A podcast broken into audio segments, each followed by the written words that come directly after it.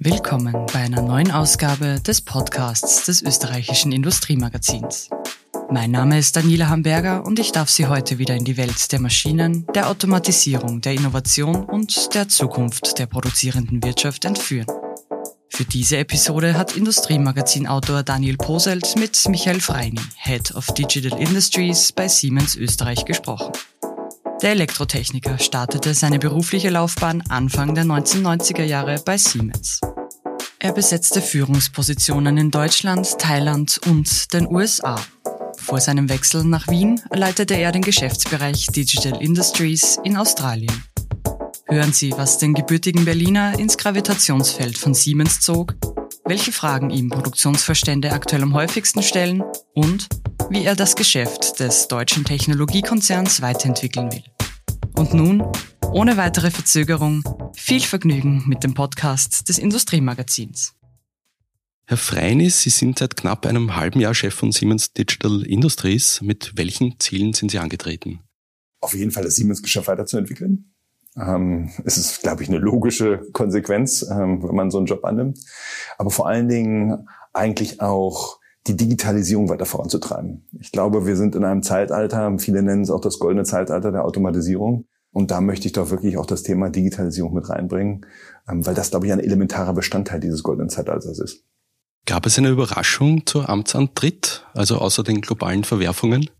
Nein, gab es nicht. Ähm, ich denke mal, wir haben hier wirklich ein ganz tolles Team, das auch in der Vergangenheit ja schon super gearbeitet hat. Ähm, ich denke, als Siemens kann man sich da nicht beschweren, was für eine Marktposition wir haben. Und ähm, nee, ist wirklich ein gutes Team und hat äh, verdammt gute Basis gefunden. Wie Ihr Vorgänger Bernhard Kinlein, der in den Ruhestand trat, haben Sie in Ihrer Karriere auch Australien-Erfahrung gesammelt. Äh, was zieht die Siemens-Manager denn reinweise in dieses Land? Das ist ganz einfach. Man ändert nur einen Buchstaben. Ne? Australia versus Austria. das ist so ein bisschen. Nein, nein, ich glaube, das ist reiner Zufall. Was natürlich Österreich extrem interessant macht innerhalb der Siemens AG, ist die Vielseitigkeit. Ähm, es ist eins der, der größten Regionen, das kann ich ja wohl sagen, ähm, für eine Digital Industries. Und es ist eine der komplexesten mit den vielen Ländern, äh, die da zugehören. Und ähm, das macht es extrem interessant. Sie arbeiteten auch in Singapur und in Thailand, habe ich gehört. Ähm, was hat Sie dorthin geführt? Als ich bei Siemens angefangen habe, habe ich eine Entwicklung angefangen. Und dann kam mein Chef zu mir und hat gesagt, na ja, da gibt es jetzt so ein Förderungsprogramm. Siemens hat viele Förderungsprogramme und äh, du könntest daran teilnehmen. Du weißt zwar nicht wo, das ist im Ausland, aber du kannst dich entscheiden, dazu Ja zu sagen oder du wirst die nächsten 20 Jahre Entwickler sein persönlich habe ich dann gesagt, naja, Mensch, Hardware-Software-Entwickler, da kommen immer frische von der Uni nach, die sind gut. Wie viel Kapital kann ich denn als Mitarbeiter aufbauen? Wie viel Vorsprung kann ich vor denen aufbauen? Und dann kam mir so den Kopf, naja, vielleicht zwei, drei Jahre, ne? weil sich das ja immer weiterentwickelt, Programmiersprachen und, und, und. Ähm, und, und wie entbehrlich ist man dann eigentlich? Und dann habe ich gesagt, naja, also und ich muss auch sagen, ich war nicht der super Entwickler. Gut, aber jetzt nicht einer, der, der da in der ersten Reihe steht. Und habe gesagt, naja, dann mache ich das doch.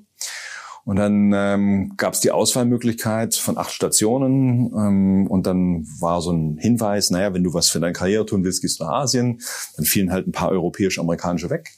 Dann waren noch drei übrig. Eine war in Pakistan, Taiwan und Thailand. Und dann hieß es, na, wenn du mit Frau gehst, dann gehst du vielleicht ähm, nicht, nicht in den im Mittleren Osten erstmal. Und dann waren für mich die zwei Möglichkeiten äh, Thailand und Taiwan. Und dann habe ich mich für Thailand entschieden, weil da ich das verkaufen sollte, was ich eigentlich vorher entwickelt habe. Und äh, persönlich bin ich immer so ein Freund, äh, ja, geh aus deiner Komfortzone raus, aber habe immer noch einen festen Stand, ein, hab noch ein festes Standbein. Und das hat mich in meiner Karriere eigentlich auch immer ganz gut geleitet. Ähm, und ja, dann bin ich da hingegangen und es war wirklich eine super Erfahrung. Und die kulturellen Unterschiede ähm, sind auch eine Herausforderung, oder? Ich, ich war, das war im 98, 99 und da weiß ja jeder, da war die Finanzkrise in Asien und das hat mich eins gelehrt. Ähm, was, was mir auch immer im Kopf geblieben ist, äh, da sind halt viele Leute schnell arbeitslos geworden. Und ähm, man war Banker einen Tag und nächsten Tag haben die Leute dann aber auch Obst verkauft auf der Straße mit Obstkarren. Und das hat mir so eins bewusst gemacht. Wir in, vor allem in Deutschland haben wir dieses Wort Besitzstandswahrung. Das gibt es eigentlich nicht. Wir Menschen sollten immer das tun, wo wir, wo wir einen Beitrag zur Gesamtheit leisten. Und das hat mich unheimlich beeindruckt in der, in der Kultur äh, zu der Zeit, ähm, dass die Menschen dort gemacht haben, was notwendig war. Welche Eigenheiten und Besonderheiten erleben Sie denn in der österreichischen Kultur? welche Eigenheit? Also sie ist auf jeden Fall sehr freundlich, sehr zuvorkommend. Ähm, was bisher so ein bisschen meine Erfahrung ist, wenn man dann aber was will, dann kann es auch ein bisschen anders werden. aber ich muss, ich muss sagen, also ich ähm, habe in vielen Kulturen ja gelebt, also ob das jetzt in Thailand war, in den USA, in Australien, ähm, ich fühle mich hier sehr wohl. Wie krisensicher sind denn die Geschäftsmodelle der Produktionsindustrie so insgesamt in Zeiten von Pandemie und Kriegswehren? Naja, ich glaube, da merken wir gerade alle, ähm, dass jeder seine Herausforderung hat egal in welchem Bereich. Ich meine, ob wir als Consumer ähm, auch mal in den Supermarkt gehen und dann ähm, haben wir auf einmal etwas weniger Gemüse im Regal. Ähm, ich glaube, das ist für alles, für uns alle eine Umstellung und ich glaube, da gibt es keine Industrie, die da nicht einen einen gewissen ähm, Impact hat. Äh, ganz kurz, Sie haben gesagt, Sie waren in Australien. Ähm, da ist es extrem aufgefallen, weil man da sehr abhängig ist auch von Zulieferungen und man hat zum Beispiel keinen Impfstoff. Ähm, warum waren wir so lange im Lockdown? Ähm, man musste mit anderen verhandeln, um Impfstoffe zu bekommen. Und das war, hat zum Beispiel dazu geführt, dass die Regierung auch entschieden hat, wir werden eine Impfstoffproduktion aufbauen.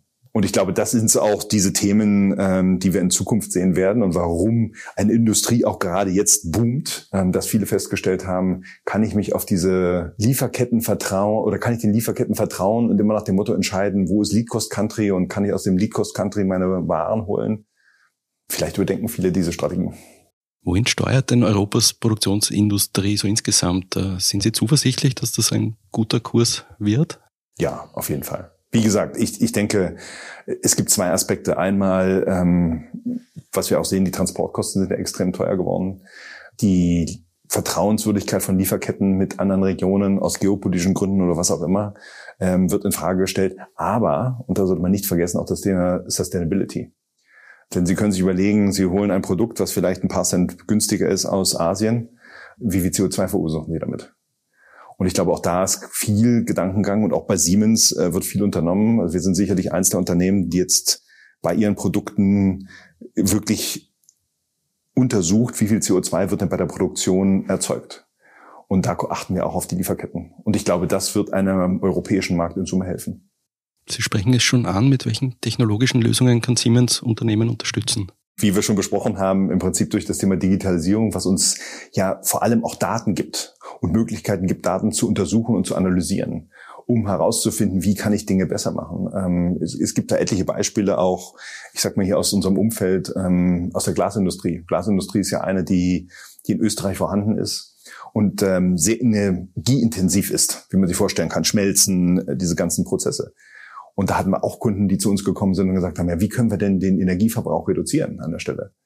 Und dort hatten wir durch, durch Softwarelösungen äh, gemeinsam ähm, Möglichkeiten gefunden, vor allen Dingen auch den Abfall und also was übrig bleibt bei der Produktion oder, oder Fehlproduktion zu reduzieren, sowie den Energie, Energieverbrauch um sieben Prozent. Und der nächste Schritt ist jetzt genau, dass ich angesprochen habe, dass die zu uns gekommen sind und gesagt haben, ja, können wir denn jetzt auch bestimmen, wie viel CO2 bei so einer Produktion einer Glasflasche entsteht? Also ich denke, da können wir in Summe der Industrie, aber auch ähm, uns, uns weltweit helfen, ähm, alles zu optimieren, was möglich ist. Es folgt eine entgeltliche Einschaltung. TÜV Austria Group. Als Österreichs größtes Prüf-, Inspektions- und Zertifizierungsunternehmen liefern wir mit technischen Sicherheits-, Security-, Bildungs- und Zertifizierungsdienstleistungen den entscheidenden Mehrwert für Ihr Unternehmen und mehr Zeit für Ihr Business. TÜV Austria Group seit 150 Jahren. Wie ist es denn um die Investitionslaune bestellt? Regiert die Vorsicht? Noch nicht. Äh, ich glaube, wenn Sie mit Kunden reden, also wenn, wenn ich mit vielen unserer Kunden rede, ist momentan, was das Wachstum beschränkt, in einigen Branchen ähm, sicherlich die Verfügbarkeit von Ressourcen. Also und nicht nur, ich sag mal, Hardware und Software, sondern auch von, von ähm, ich sag mal, Arbeitern, Mitarbeitern, Mitarbeiterinnen, ähm, die in der Lage sind, ähm, Sachen zu produzieren. Krisen sind da, um gemanagt zu werden, ist eine Formulierung fürs Phrasenschwein, die aber schon ihren wahren Kern hat, oder? Absolut. Nee, das ist, Sie müssen sich vorstellen, das ist wie ähm, auf dem Kreuzfahrtschiff. Ne? Wenn, wenn das Wetter schön ist, äh, dann kann der Kapitän auch, äh, ich sag mal so salopp, gerne ähm, zum Dinner gehen mit den, mit den Gästen. Wenn Sturm ist oder wenn ein Hafen einfährt, wo es eng ist, da ist er auf der Brücke. Und ich denke, wir haben jetzt ähm, auch so eine Zeit, wo, wo viele von uns definitiv auf der Brücke sein müssen. Wenn Sie in Ihr Portfolio schauen, auf welche Innovationen sind Sie denn besonders stolz? Ich denke vor allen Dingen, wie wir das schaffen, das, die digitale Welt mit der, mit der realen Welt zu verbinden. Ich glaube, das ähm, ist schon eins, worauf ich stolz bin, ähm, was die Kunden nachfragen. Und wie gesagt, auch das Thema digitale Durchgängigkeit ist eins, wo ich uns schon ähm, in einer führenden Position sehe. Wie weit hält denn Ihre eigene Fertigung in Wien mit der Digitalisierung Schritt? Naja, Sie müssen sich vorstellen, äh, es gibt den, den guten englischen Satz, eat your own dog food. Also wir könnten, ich kann den Kunden versichern, dass wir all das, was wir denen anbieten, auch in unseren eigenen Fertigungen ausprobieren, wo auch Dinge entstehen. Also als ich gesagt habe, diese CO2, die stellen fest, wie viel CO2 bei der Produktion verbraucht wird, das wird ja in unseren eigenen Werken erstmal ausprobiert. Na, weil wir es selbst wissen wollen und sagen, ja, okay, das funktioniert. Ähm, und Sie können sich vorstellen, unsere Werke sind ähm, sicherlich auch komplex, hochkomplex, viel Elektronik. Da können wir schon mit Sicherheit sagen, das funktioniert dann. Wie echtzeitfähig ist Ihre Fertigung? was meinen Sie mit Echtzeit? Wenn Sie heute was bestellen, kommt es morgen oder was, was ist mit dem Begriff Echtzeitfähig? Also normalerweise ähm, relativ schnell, ähm, wie gesagt, aber das Thema Lieferketten, glaube ich, ähm, ist, ist, ist der größte Hemmschuh der Zeit. Ich meinte eigentlich das äh, digitale Durchschleusen von Aufträgen etc. Ah, das äh, funktioniert in der Regel wirklich ähm, ohne manuellen Eingriff. 2019 waren die Problemfelder noch relativ überschaubar. Ausbildung, Digitalisierung waren darunter. Jetzt sind die Herausforderungen vielfältig. Äh, wie kann das der Souverän, der Staat schaffen? Für mich lautet die Frage eher, ähm, kann der Staat wirklich, wirklich die Lösung schaffen oder müssen wir selbst dazu beitragen? Und ich persönlich bin der Meinung, wir müssen selbst dazu beitragen. Ja, ich würde nicht immer nach dem Staat schreien, wenn irgendwas schief geht ähm, sondern ich würde eher, ich bin eher derjenige, der sagt, was können wir denn gemeinsam machen? Und da gibt es sicherlich Aufgaben, die eine Politik ähm, machen kann oder Dinge einfacher machen kann, aber umsetzen ähm, müssen wir es schon selbst. Wo bekommen Sie eigentlich die Ideen für neue Produkte her? Welche Rolle spielt da die Region Österreich und äh, CEE? Nee, Sie werden erstaunt sein, äh, wie viel ähm, Industrie es gibt. Und, und da war ich selbst erstaunt. Sie haben eigentlich, eigentlich eine gute Frage, äh, als ich hergekommen bin, äh, wie viel Industrie die weltweit führend ist. Also wenn Sie zum Beispiel die Intralogistik angucken, dann haben wir hier drei Unternehmen, die sind weltweit führend in der Intralogistik.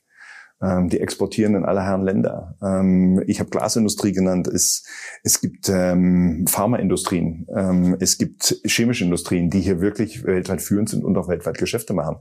Also ähm, würde ich mal sagen, Österreich hat an den ein oder anderen Stellen wirklich eine, eine tolle Industrie, die auch sehr weit in Diskussion mit dem Thema Digitalisierung geht. Also ich war selbst erstaunt. Wir waren mit einem Kunden ähm, in unserem Headquarter in, in Deutschland der hat äh, uns Fragen gestellt, wo wirklich die, die Fachexperten ähm, gefragt waren. Also ähm, ich würde sagen, das ist hier sehr weit gediehen. Finden Sie ausreichend Fachkräfte? Jein. Ähm, ich denke, wir tun ja selbst sehr viel mit Universitäten zusammen. Ähm, wir haben ja ähm, Pilotfabriken ähm, mit Universitäten gegründet. Da sind sicherlich Fachkräfte.